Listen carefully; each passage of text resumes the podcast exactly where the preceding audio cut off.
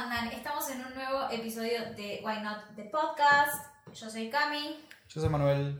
Y en el capítulo de hoy, como les dijimos en el episodio anterior, donde hablamos de nuestra vuelta y les contamos un update de nuestra vida y cómo estamos ahora en Estados Unidos, hoy vamos a hablar porque en el medio tuvimos un viaje a la Argentina y es, no sé, me parece re interesante porque en el caso de Manu, Manu no había viajado desde que había llegado acá. Entonces fueron casi dos años que Manu no tenía nada más recalcada idea de eh, cómo estaba el país, ni, Ni la gente, ni ni la gente. Más la gente poco o habla. mismo las relaciones, porque creo que también las relaciones sufrieron como una especie de mutación. Sí, cambiaron un poco. Entonces nos pareció interesante compartirles también nuestra experiencia, cuáles son nuestros puntos de vista ahora que también ya estamos como más... Hay gente que diría que estamos más americanizados. Puede ser. ¿Tenés sueño? Oh, perdón, perdón. Tengo mis... Perdón, o sea, a veces la gente toma como, ay, estás más americanizado como algo malo. También creo que tiene que ver con que uno está más acostumbrado a la vida que lleva acá, entonces te vas moldeando un poco al ritmo de vida que estamos. Y ya vamos de dos a tres años viviendo acá. Si no te amoldás un poquito, o sea, de cierta forma, difícil. no si te tenés que olvidar de dónde venís, pero al mismo tiempo te tenés que, te tenés que acomodar un poco, porque si no, nunca te vas a adaptar. Y creo que el poder de adaptación es muy importante para seguir estando en otro país, porque si vos seguís siendo la persona que eras antes de venir, es muy difícil que la pases bien Sí, olvídate. y que te quedes tanto tiempo, porque al fin y al cabo te costaría mucho adaptarte y por ende te costaría entablar nuevas relaciones porque extrañas las relaciones anteriores o porque todo el tiempo estás comparando con aquello que vos ya conoces Sí. o que viene innato con vos. Así que querés arrancar porque tu caso creo que fue como más choqueante que el mío. Yo había estado ahí pero hace un año y medio. Sí. Eh, tampoco es tanto más. Tampoco, sí, sí, sí, es eh, un poco menos. Eh, o sea, sí, tu- tuvimos que viajar, básicamente viajamos por... Fue un viaje multipropósito. Ujú. Ah, yo tuve que viajar por trabajo, de vuelta a la oficina de donde salí. Ah, la oficina que me vio nacer, Básicamente. profesionalmente hablando.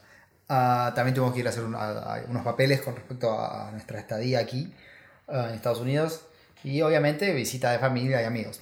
Ah, Sí, tampoco es que uno va netamente por trabajo. Exacto. Ah, como fui con trabajo, fui, viajamos nosotros dos, obviamente, y viajó una compañía de trabajo de acá que también fue a hacer un par de cosas, así que fuimos los tres. Que es amiga nuestra, no es solamente compañera. Sí, es una amiga nuestra. Nos llevamos muy bien, pero spoiler alert, es una situación muy intensa. Exacto. Eh, así que viajamos, todo bien, no hubo ningún... Viajamos en octubre, para que se den una idea. Más o menos. Más o menos final de octubre. No, más o menos al final de octubre, no, literalmente viajamos el último día de octubre. Literal, sí.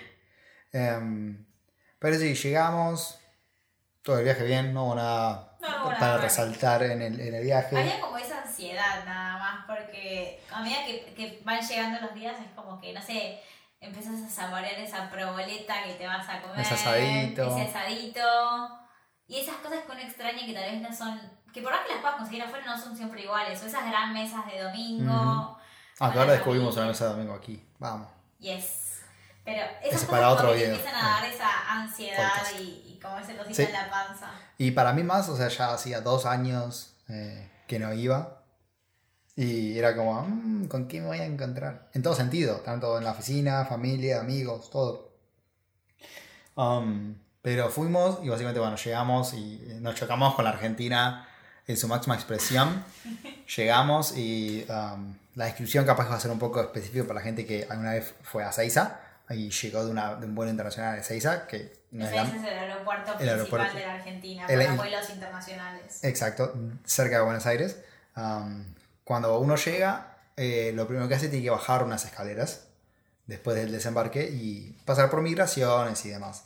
Y normalmente cuando llega a la parte de migraciones es donde hace la cola, chequean, pas- chequean Pasaporte. y demás.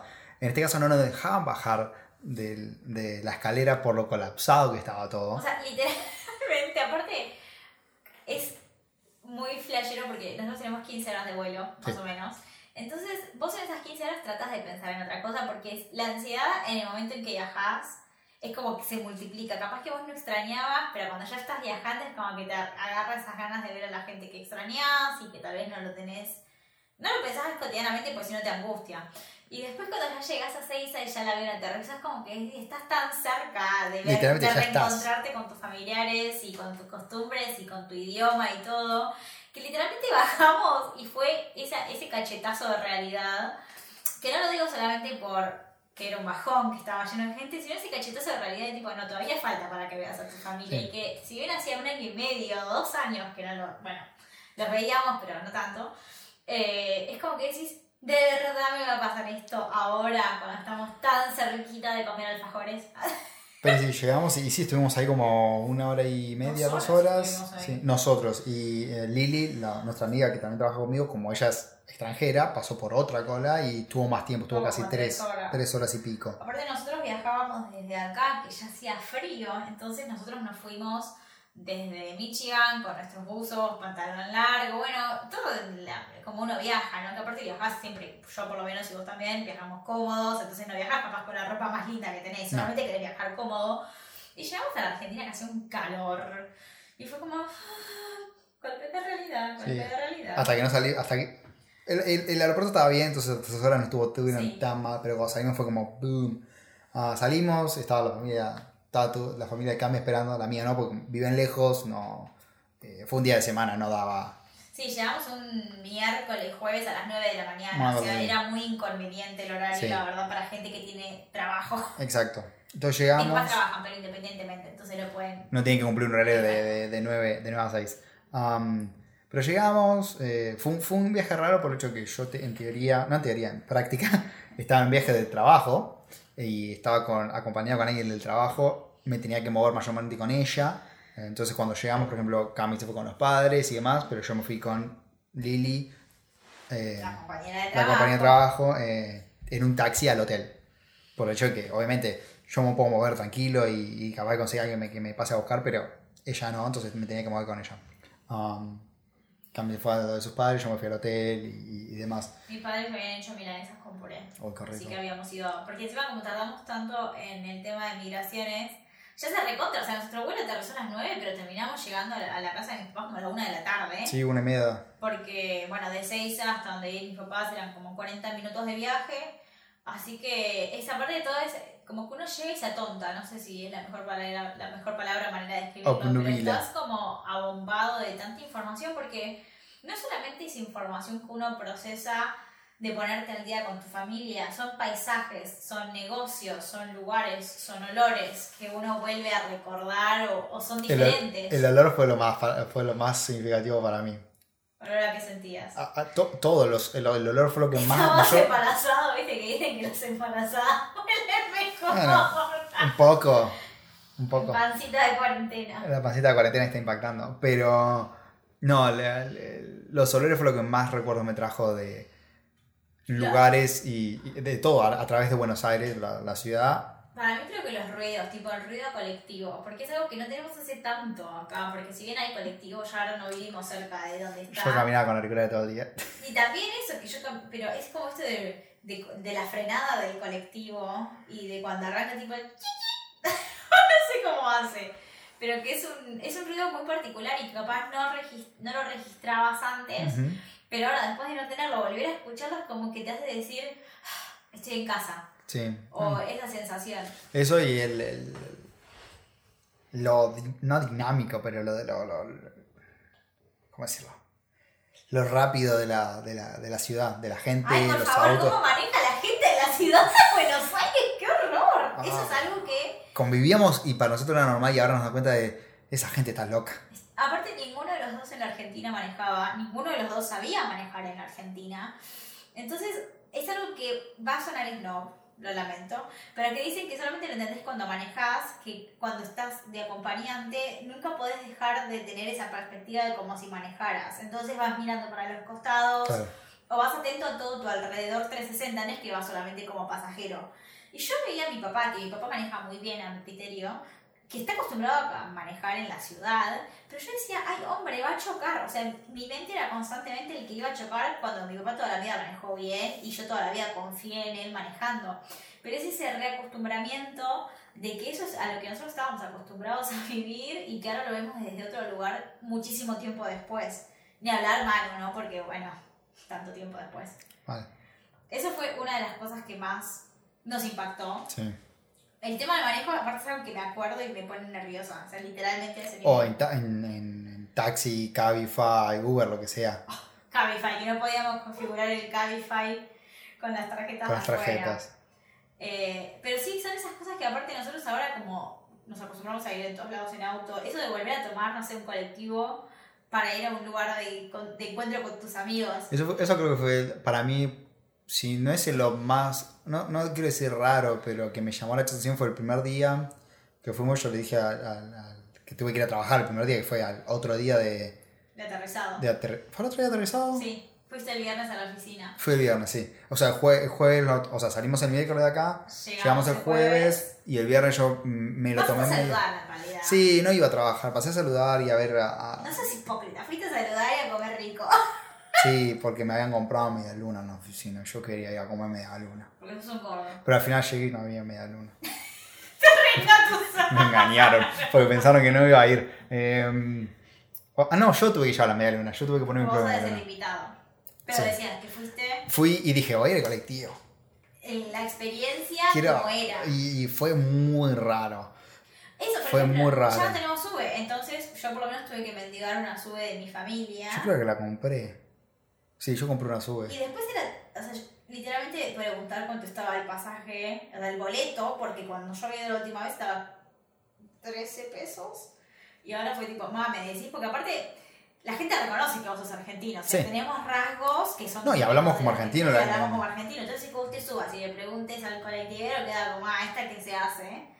Entonces yo tipo, ay, me dicen cuánto es porque no sé cuánto tengo que pagar. Yo dije eso, dije, voy hasta acá. ¿Cuánto de tanto? Bueno, está bien, confío en vos. Y esto de que también uno pierde tanta relación del precio de lo que sale, más en un país como la Argentina, donde el índice inflacionario es altísimo, entonces ya semana a semana capaz que cambia, imagínate en un año y medio, dos años, que es un montón de tiempo. Mismo, no sé, por ejemplo, queríamos comprar el shampoo que usamos acá, y cuando vimos la que estaba en Argentina dijimos, no hay chance, o sea, literalmente es un montón de plata. Sí, eran como cuatro shampoos normales. Y para nosotros acá ni siquiera es de lo más caro. O sea, ese tipo de cosas que uno capaz lo tiene tan incorporado que nosotros lo agarramos y cuando terminamos de ver el precio dijimos, no, esto se queda acá porque no meritaba. O sea, tampoco, tampoco la boludez. Ujú. O era- era cuando yo, o sea, básicamente yo estaba en un hotel con Lili, diferentes habitaciones, obviamente, pero sí mismo, mismo hotel, porque obviamente como era un viaje de trabajo lo tenía pago por la empresa, pero eh, Cami decidió quedarse en la casa de los padres, durmiendo la mayor parte de los días, que un par de noches dormiste en el hotel, pero no Sí, mucho. más que nada porque uno, no sé, es como que nosotros estamos, nosotros estamos todo el tiempo juntos acá. Sí, mejor no vernos. Mejor no vernos, o sea, somos una pareja que creo que somos muy atípica en ese aspecto, no nos gusta estar todo el tiempo juntos, no nos gusta estar todo el día pegados, Ya, por ejemplo, estar acá media hora grabando esto nos es un quema. montón. Nos quema, o sea, Entonces, era como la oportunidad ideal para que cada uno también tenga tiempo de disfrutar con las personas que uno quiere y en un contexto que capaz vos querés estar solo con tu familia o tu familia te quiere contar algo y por más que vos ya sos parte de mi familia, necesitas como esa intimidad de la familia capaz más chica. Y para nosotros fue re importante aprender a darnos esos espacios de que, bueno, vos salís con tus amigos y disfrutás o con tu familia y después nos vemos y después cada uno hace la que quiere. Además de que yo, yo estaba trabajando, entonces no tenía sentido que ella estuviese conmigo si yo después me iba a ir a un horario laboral normal a la oficina y trabajar, no tenía sentido. Y verdad. yo me estaba operando en Recoleta, comparado que ella- la familia de ella está por el área de Caballito, no tenía mucho sentido estar tan lejos, ¿no? Eh, familia y amigos, la mayor parte de la gente está en Sí, o sea, yo todavía Caballito. me crié en Caballito, entonces todo mi entorno se maneja Claro. Caballito. No tenía sentido que yo todos los días me tome un colectivo capaz para ir a ver a mi familia y amigos, cuando podía quedarme directamente ahí. Ni hablar del tiempo que uno también después termina teniendo, porque no es lo mismo si vos a la noche te tenés que tomar un colectivo y tardar media hora, que no sé, te quedas en tu casa y te tomas un tecito y charlas y ese tipo de cosas, como que terminás aprovechando, creo, de alguna u otra forma. 92. El noven- aparte el 92, quien vive en la capital y toma el 92 sabe lo horroroso que es ese colectivo con los horarios que maneja. Exacto. Básicamente el, el, el, el 92 no servía ir para ir de la esquina del hotel a el área donde están los padres de ella. Y era lo que toda la vida usamos cuando estábamos noviando. Durante la época de noviazgo también el 92 era nuestro bondi para ir del área donde yo vivía en su momento al área donde ella vivía. Ese es el interesante, nadie vive ahí, vivías en Palermo. Pero sí. Sí, básicamente. No es Eh. que ahora quedó alguien y no querés decir la zona por algo. Ah. Tengo, tengo intereses en Palermo, no. Ah, ok. Eh, Pero bueno, sí, era como que no habilitaba todo ese tiempo de viaje, porque uno te- para esperar la 22 básicamente quien no sabe, esperas como media hora para que llegue el colectivo y después para llegar a destino otros 40 minutos. y cuando llega, llegan tres. Y- Exacto. pero capaz que ninguno te para, porque todos piensan que el otro te va a parar. También. Eh, pero lo que iba es esa cosa de volver al pasado, porque era el mismo colectivo que tomábamos, pero años y años y años después. Y fue tan raro, fue exact- era exactamente el mismo recorrido. Bueno, no, casi, casi exactamente el mismo recorrido. Sí, era casi igual. Pero es, es muy raro porque capaz lo volvimos a tomar juntos después de todo ese tiempo y fue como. ¡Ah! ¿Te acordás cuando nos tomábamos el colectivo a las 4 de la mañana y yo tenía que volver a mi casa? ¿Cómo cosas te, cómo te odiaban esos momentos? Sí, siempre me recalcas lo mismo. Sí. Gracias por tanto.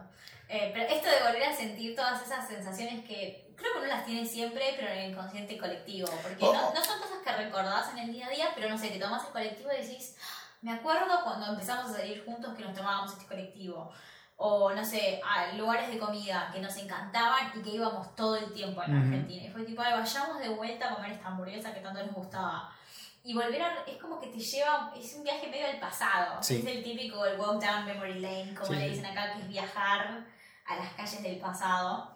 Que tiene como ese sabor agridulce porque siempre es como lo nostálgico se mezcla con la realidad de ahora que no lo tenemos tan cotidianamente. Pero cada vez te hace apreciarlo un poco más. Es, no sé, es como un balance muy raro. Ah, y además que hay unas cosas que es mejor quedar, dejarlas en el pasado Ah, y quedarte sí, con el recuerdo. Lugares Eh, de comida, particularmente. Siempre nos pasa con un montón de cosas. Es, eh, es la clásica de la infancia, alguna, o alguna comida o alguna cosa de este tipo. Quédate con el recuerdo que es rico. Nos ha No pasado ir. de ir a comer al lugar, tipo, uh, este lugar era genial, vamos. Ya y no ahora estaba tan genial. ya no era tan genial. Em, O también tristemente un montón de cosas que ya, de lugares a los que solíamos ir y capaz No ya no están. O no sé, esa, esa, esa sensación de que todo cambió porque hay algo que nosotros siempre tenemos la sensación que en algún punto cuando lo compartimos con otra gente que se fue de su país, siente lo mismo, que es que sentís que tu vida en el país donde naciste se puso en pausa. ujú. Como que vos te fuiste, entonces toda tu vida como vos la conocías quedó estancada. Pero no, sigue moviéndose. Claramente que no, porque la gente tiene que seguir trabajando, la gente se sigue relacionando, la gente vive, la gente muere, o sea, es el círculo de la vida. ¿Qué es esto? ¿El Rey León acaso? Eh, entonces, ese, ese tipo de sensación de lugares que ya no están, o mismo amigos, o sea, lamentablemente que los que ya no te ves, capaz que cuando te fuiste antes todavía te seguías juntando y ahora ya hay un- una cosa que se perdió, entonces ya no te juntás.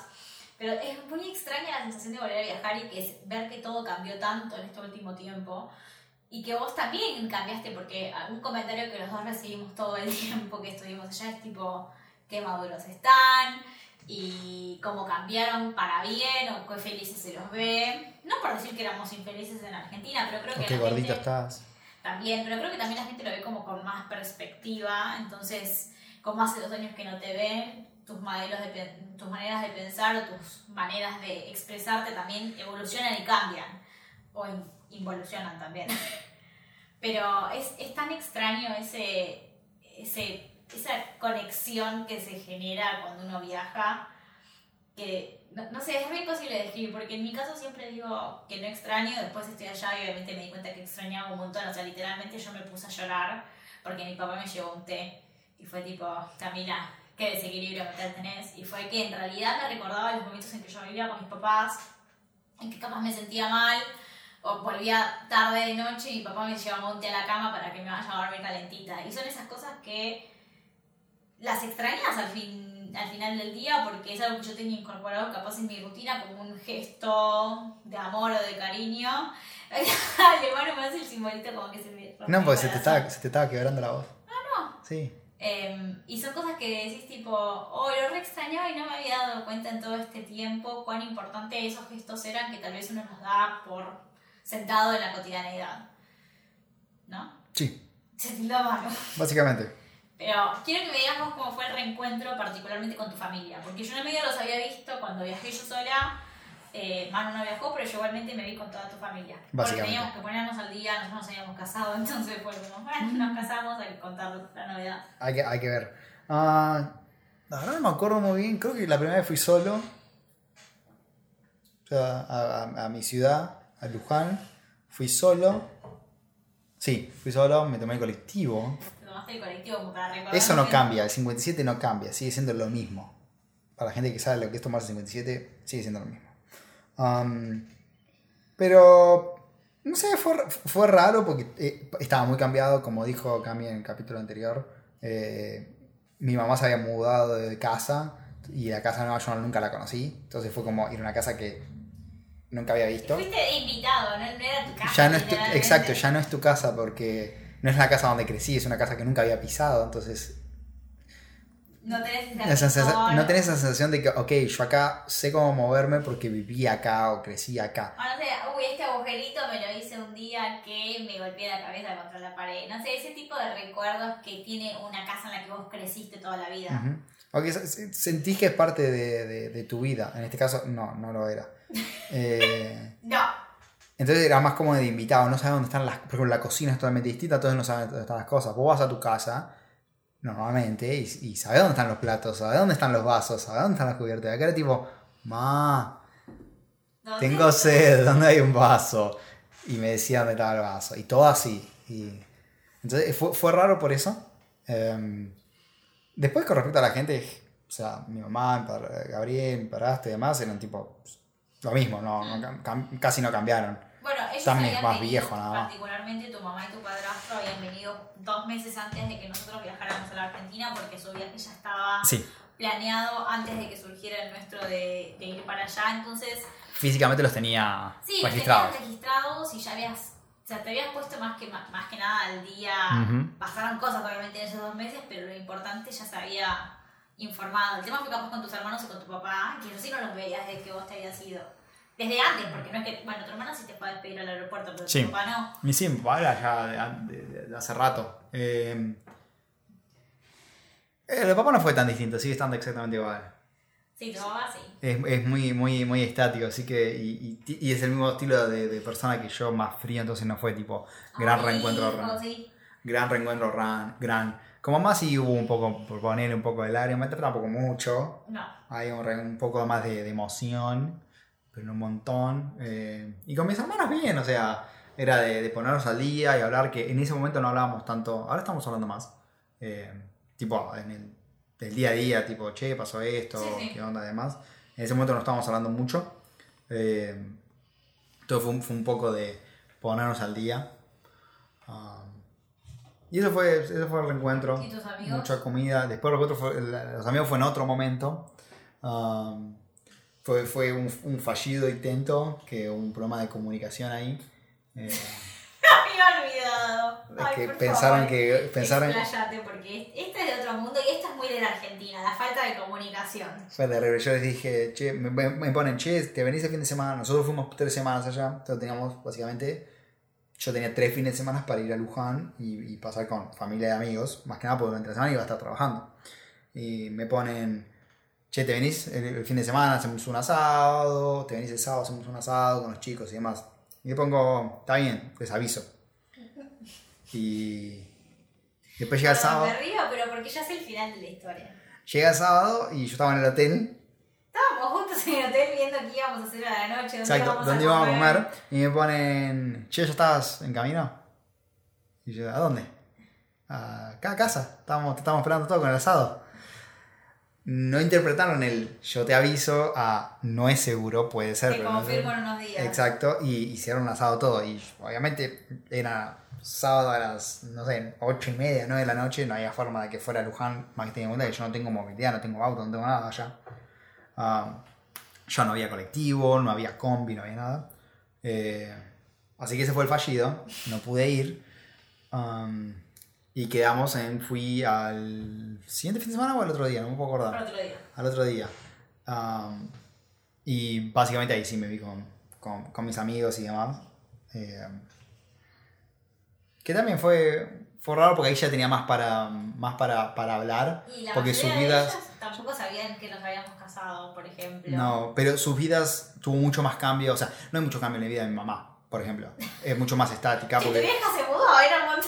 Pero respecto de que ya tienen su vida formada, Ah, sí, en ¿no? el día a día. Eh, mis amigos, tipo, no laburos, nada pareja, no todo. Se habían mudado también, era mucho más cambio. Entonces ahí hubo mucho, Mm. mucho más de qué ponerse al tanto y, y charlar. Y que aparte particularmente en la edad en la que estamos nosotros, Manu, recuerdo para quienes no saben, tiene 27, yo tengo 24, eh, es un momento de mucho cambio porque es como que es, entre los 20 y los 30 tenés gente que literalmente está en la universidad, gente que se recibe, gente que ya se casó, gente que ya tiene hijos, gente que se mudó sola, gente que se mudó a otro país, como que hay un mix de todo. Sí.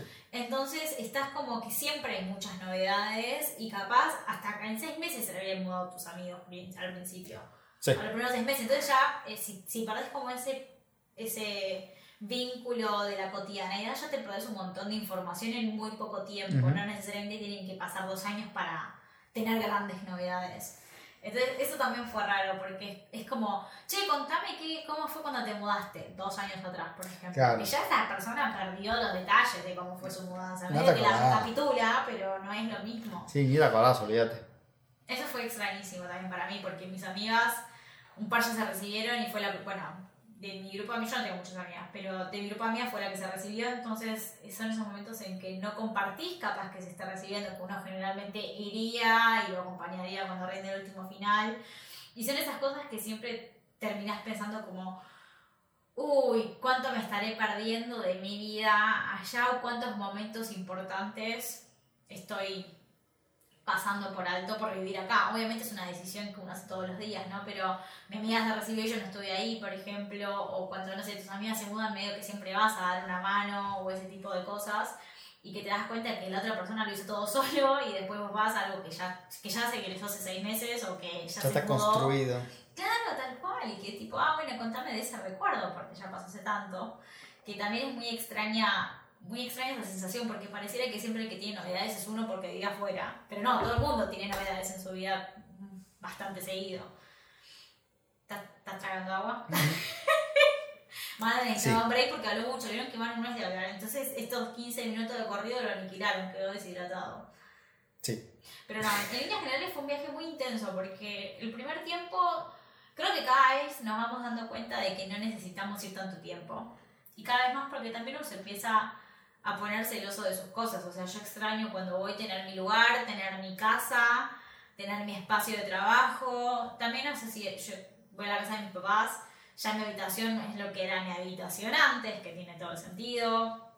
No tengo esa... O sea, por ejemplo, que mis papás me digan, ¿a dónde te vas y a qué hora volvés? Es como que. ¡ah! Están derecho. O sea, está bien que lo hagan, ponele.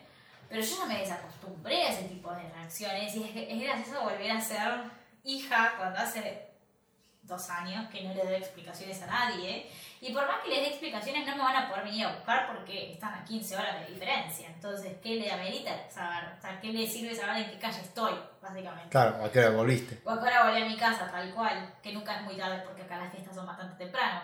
Pero ese tipo de reacciones son muy extrañas porque me acuerdo del primer día que mis papás me preguntaron eso, yo tipo, literalmente hace dos años que vivo en otro país y nunca se preocuparon a qué hora llego a mi casa. ¿Por qué se preocupan ahora? Porque está en Argentina. Que tiene sentido, Tiene sentido. tiene todo el sentido.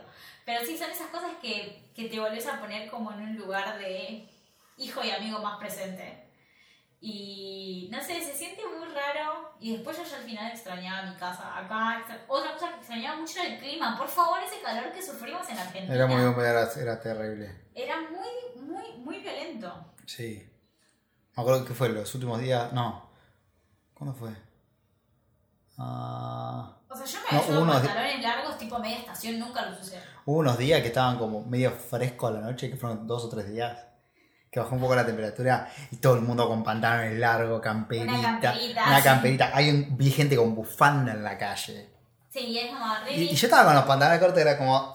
Esto, Eso esto es el clima, esto es el clima. Los otros días era húmedo y horrible. que nuestra familia era tipo, bueno, llévate un abrigo porque va a refrescar. Y yo tipo, padre, no va a refrescar tanto como que yo amerite que me lleve un abrigo. Literalmente sobreviví a 50 grados bajo cero, voy a estar bien. Voy, voy a sobrevivir, no me va a matar esta vez. Pero sí, es... es es como que suena como que no lo quisiéramos, pero al contrario, son cosas que extrañas, pero que no dejan de sentirse ajenas a uno ya a esta altura, porque tanto tiempo después, y si bien uno querría creer que viviendo acá también ya pasaste, el- viste que dicen que el primer año es el más duro, entonces, y bueno, si ya pasaron dos, ya, ya no extrañas tanto, o Ujú. ya no extrañas tus costumbres, Y después vas y todo eso se reactiva de vuelta porque decís, uy, ¿cómo extrañaba comer tipo la mesa de domingo con tu familia? Pero eso es otra cosa que las tres semanas impactó mal, porque pasó de ser nada más una visita a algo más... Tres semanas es bastante tiempo, entonces pasó a algo más Cotidiano. cotidiano, entonces después lo volvés a extrañar. Es muy distinto a ir una semana, irme capaz dos semanas,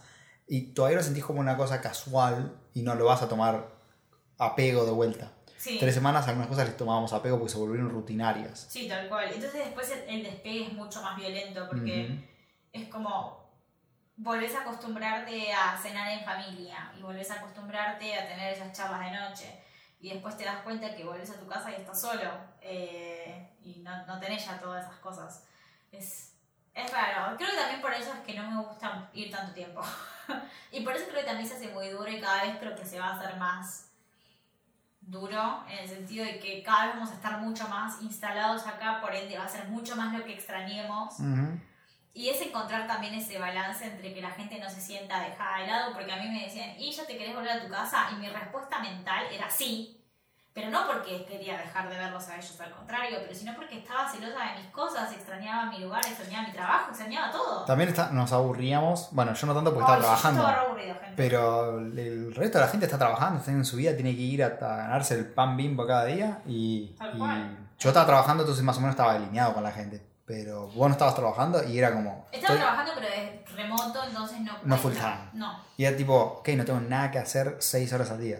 Y que también eso se vuelve incómodo porque la gente no tiene la disponibilidad para verte como uno esperaría o las expectativas que uno pone y después te das cuenta que son las 2 de la tarde y vos estás viendo corte y confección, o sea, Está viendo real.